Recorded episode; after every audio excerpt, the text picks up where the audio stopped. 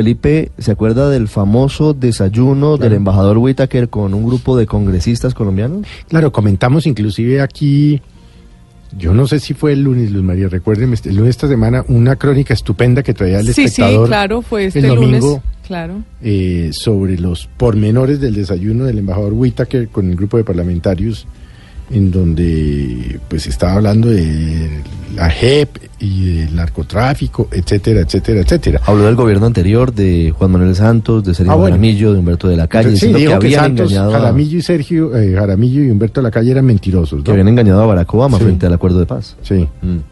Pues eh, el famoso desayuno sigue dando de qué hablar. sí, sí. Tiene desarrollos, el desayuno famoso. ¿Qué pasó ahora, Ricardo? Pues hay una denuncia que está haciendo uno de los comensales, uno de los Uno que de los congresistas se sentó invitados. a manteles con el embajador Whitaker desde la Cámara de Representantes, uno de los integrantes de la comisión accidental creada para el estudio de las objeciones para la ley estatutaria de la justicia especial para la paz. Representante John Jairo Cárdenas, buenos días. Buenos días, Ricardo, un gusto. El representante John Jairo Cárdenas es del partido de la U y es del departamento del Cauca. ¿Qué pasó, representante? ¿Hay desarrollos del desayuno? Pues mire, eh, el día lunes recibí una comunicación de la sección consular de la Embajada de los Estados Unidos en Colombia, donde me anuncian que eh, me eh, han revocado la visa para ingresar a los Estados Unidos. Me dicen, no permitimos informarle que su visa ya no es válida, ha sido revocada, eh, nosotros no damos explicaciones de las circunstancias que originan esta decisión y patatín patatá. Eso más o menos es lo que de manera escueta eh, me comunicó la embajada. Me han revocado la visa. Yo tengo visa para ingresar a los Estados Unidos desde hace más de 30 años. Nunca he tenido ninguna dificultad. Y quiero también compartirles que, por lo menos que yo sepa, yo no tengo ninguna investigación ni en la Procuraduría, ni en la Contraloría, ni en la Fiscalía. Nunca he sido objeto de mis eh, años como congresista de nada en particular que me implique tener que responder siquiera una investigación y comparecer ante alguna indagatoria.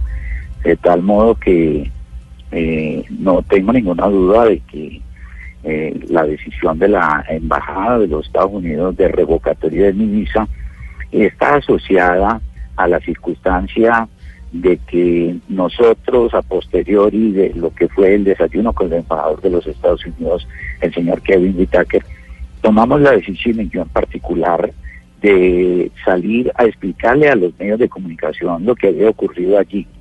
Entiendo que según eh, los protocolos del señor embajador hubo una violación de la confidencialidad eh, de lo que fue esta, esta reunión, este desayuno. Y eh, también entiendo que en virtud de lo que ellos consideran el rompimiento de esa confidencialidad es que tomaron la decisión de revocarme eh, la visa. Sí. Representante, antes del desayuno les advirtieron que lo que se dijera en ese encuentro era confidencial, que no podían salir a compartirlo con nadie. La verdad se lo quiero decir. ¿Cómo le parece que yo, eh, después de que yo hablé y escuché en otra entre, en otra emisora al embajador Whitaker, lo oí a él reclamando eso, dijo que se había violado la confidencialidad, estaba molesto por el hecho de que eh, todo lo que fue el desarrollo de este desayuno se hubiera puesto en conocimiento de la opinión pública. En ese momento yo me pregunté, ¿y en qué momento él eh, nos reclamó confidencialidad? Y le pregunté a mis otros colegas y mis otros colegas me dijeron, sí, él pidió confidencialidad, pero le quiero decir con toda la sinceridad, yo no lo registré con claridad, tanto así que también eh, déjeme decirle lo siguiente, al salir del desayuno todos nosotros acordamos que no hablaríamos ante los medios de comunicación del desayuno, sino a posteriori de que se hubieran producido las votaciones en la Cámara de Representantes. Y así lo hicimos. Yo fui, pues, por supuesto, el primero que salió en una entrevista en una emisora y quien puso, eh, pues, todos los detalles de la misma y posteriormente también pues hablé con el periodista del espectador y también repetir esos detalles. No me cabe ninguna duda de que allí hay una, hay una retaliación por esto, pero también déjeme decirle, la verdad es que nosotros quedamos tan preocupados con lo que pasó en el desayuno que nos hicimos la pregunta de si esto no iba camino de una desertificación para Colombia. La congresista Juanita Godetus y yo en una en una conversación telefónica que hicimos nos preocupamos tanto que tomamos la decisión de ir a Estados Unidos. Nosotros habíamos programado originalmente para el próximo mes de mayo una una serie de entrevistas en Estados Unidos, entre otras con Benny Aronson, que fue el delegado del gobierno norteamericano en las conversaciones de paz, porque nos parecía importante salir a refutar ese argumento de que todo el tema del incremento de la droga estaba asociado con la JEP y estaba asociado con el proceso de paz. Pensábamos que era urgentísimo salir de Estados Unidos a dar una explicación distinta y así hacer todo lo vi en el Congreso. Ya eso lo estábamos organizando nosotros desde eh, los que fuimos ponentes de la Comisión de Objeciones y justo cuando estamos en esto es que se presenta pues esta decisión de revocarme la visa. Eh, señor Cárdenas, eh, congresista, eh, ¿usted ha hablado con algunos de sus compañeros de, de, desayuno para ver si ellos también corrieron la misma suerte, si también perdieron la visa, para tal vez ratificar su hipótesis? No es que es elemental, pues si lo hacen con todos, eh, pues eso de bulto hubiera quedado eh, como una cosa absolutamente impresentable. Es obvio que lo están haciendo conmigo y me están utilizando como cabeza de turco para simplemente mandar un mensaje. ¿Y por qué eh, lo escogerían? ¿Y por qué lo escogerían a usted, eh, congresista Cárdenas? Mm, pues mire, ahí caben varias, varias hipótesis. Yo vuelvo a repetir, lo primero es que yo fui la primera persona que salió y dio un informe detallado ante los medios de comunicación de lo que había sido el desayuno. Sí. Ese día, ese día fue cuando usted dijo que el embajador Whitaker había sugerido al Congreso desconocer las decisiones de la Corte. Claro que sí, y así fue. Sí. ¿Y el otro así motivo fue. cuál es? ¿Por qué cree usted nos faltaba la segunda parte de la respuesta? Y y lo y lo otro que me parece a mí eh, pues evidente es que pues la mayoría de si usted mira pues la, los otros de los cinco que estuvimos con excepción de, de Prada pues que es claramente del centro democrático y que pues profesa digamos una afiliación ideológica determinada los otros pues son personas que acaban de llegar al Congreso yo pues este es mi tercer periodo en el Congreso y creo que pensaron que eh, eh, podían eh, actuar, digamos, sobre la cabeza mía. No me cabe ninguna duda de que así es. Doctor Cárdenas, si le habían dicho que era confidencial lo que se tratara en el desayuno, ¿qué lo lleva usted a, contar eh, lo que sucedió? ¿Qué lo lleva a usted y a sus compañeros? Aunque debo decir que otros congresistas han sido mucho más cautos, han eh, entregado menos detalles. Usted se ha contado abiertamente lo que pasó. ¿Por qué decide romper esa confidencialidad si, si lo habían advertido antes de empezar el desayuno? Déjeme, déjeme repetirle, le, confieso, a, eh, acredítele esto a la manera un poco eh, desprevenida y, y, y, a lo mejor eh, eh, carente de, de, de, atención de mi lado. Yo nunca entendí eso, yo me di cuenta de eso a posteriori.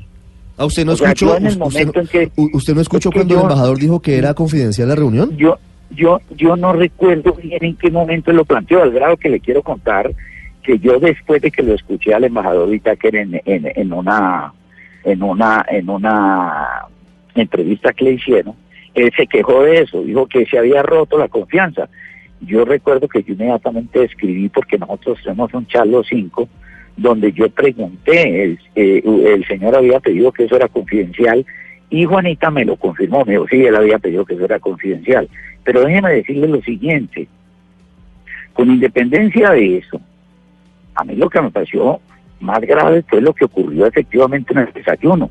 Mire, yo hubiera, yo hubiera aceptado confidencialidad eh, y a lo mejor por sentido común lo hubiera hecho si allí hubiéramos tocado temas de seguridad nacional o quién sabe de qué envergadura, pero no. Allí a lo que asistimos fue a una eh, presión, en mi opinión indebida, del embajador Whitaker sobre nosotros como congresistas en el trámite de una objeción Sí, del señor presidente de la República. Congresista, usted dice que pues no, no temas de seguridad nacional, pero lo que usted dijo sobre la Corte, que el embajador los habría llamado a desconocer lo, lo- de la Corte, pues aquí tuvimos en nuestros micrófonos a otros dos congresistas que estuvieron en ese desayuno, a José Daniel López y a Carlos Ardila, y ninguno de los dos, ambos a la pregunta específica de eso, dijeron que en ningún momento sintieron que les hubieran dicho eso, los hubieran presionado de esa manera. ¿No será tal vez que entonces también pues hay un poco de molestia por la interpretación que usted eh, le dio a esa reunión? Créame que no hay interpretación. Yo eh, lo que digo lo digo fehacientemente. Le voy a contar incluso más detalles para que usted lo sepa. Eh, eh, el embajador incluso nos insistió a nosotros en que nosotros éramos un poder autónomo y que podíamos controvertir la Corte. Incluso nos puso ejemplos de la experiencia norteamericana donde la Corte Suprema de Justicia se había equivocado y donde a posteriori nos insistió él, el Congreso norteamericano hubo de rectificar decisiones. Entonces, ese es el escenario concreto. Yo no estoy especulando, no estoy interpretando, no estoy inventándome. El embajador nos invitó a nosotros. Nos invitó a nosotros. Ahora, que mis colegas, lo que mire, cu- ¿cuál es el tema? Pero es que Ninguno una cosa habló es que como les yo lo digan estoy que son, hablando. hay una cosa es que les digan que son poderes autónomos y otra cosa que los inviten a desobedecer lo que la Corte Sí, dice. Yo, yo le preguntaría, con base en lo que dice Luz María, ¿esa es una interpretación suya con base en lo que les dijo Whitaker? No es una interpretación, le estoy refiriendo los hechos de lo Mm. que sí pasó. Mm. Cuando nosotros le dijimos a él incluso que nosotros no nos íbamos a ir en contra de una decisión de la Corte Constitucional, él reaccionó y dijo, pero hagan entonces algo. Nosotros dijimos, pero ¿qué podemos hacer? El gobierno nortecolombiano es el que tiene que rectificar el camino. Tiene que rectificar el camino. Sí. Mire, lo que yo estoy diciendo son los hechos, yo no estoy eh, interpretando ni estoy especulando. Tal cual, tal cual lo narré yo, así ocurrió. Sí. Doctor Cárdenas, en el desayuno el embajador Whitaker habló de posible desertificación a Colombia o de revocatoria de visas por cuenta de las decisiones en torno a la JEP. No, lo único que el embajador nos dijo ya al final del desayuno fue que para Estados Unidos el amor se expresaba a través del dinero. Yo recuerdo que en ese momento yo incluso lo Mm. corté y le dije, embajador, love is money. El dinero, eh, el amor es dinero. Y el embajador entonces ahí nos dijo claramente que el, el rehusarnos a tramitar las objeciones podría tener podría tener implicaciones, efectos sobre la cooperación del gobierno norteamericano en Colombia. Que nos recordó Si el amor que es era muy dinero, importante. sí. Pero representante, si el amor es dinero, entonces eso significa que el embajador de los Estados Unidos les dijo a ustedes que en algún momento podrían eh, considerar en retirar, por ejemplo, los apoyos a través de Plan Colombia o todo el resto de cooperación económica que le da Estados Unidos al país. No, lo dijo con absoluta claridad, dijo, esto puede pasar.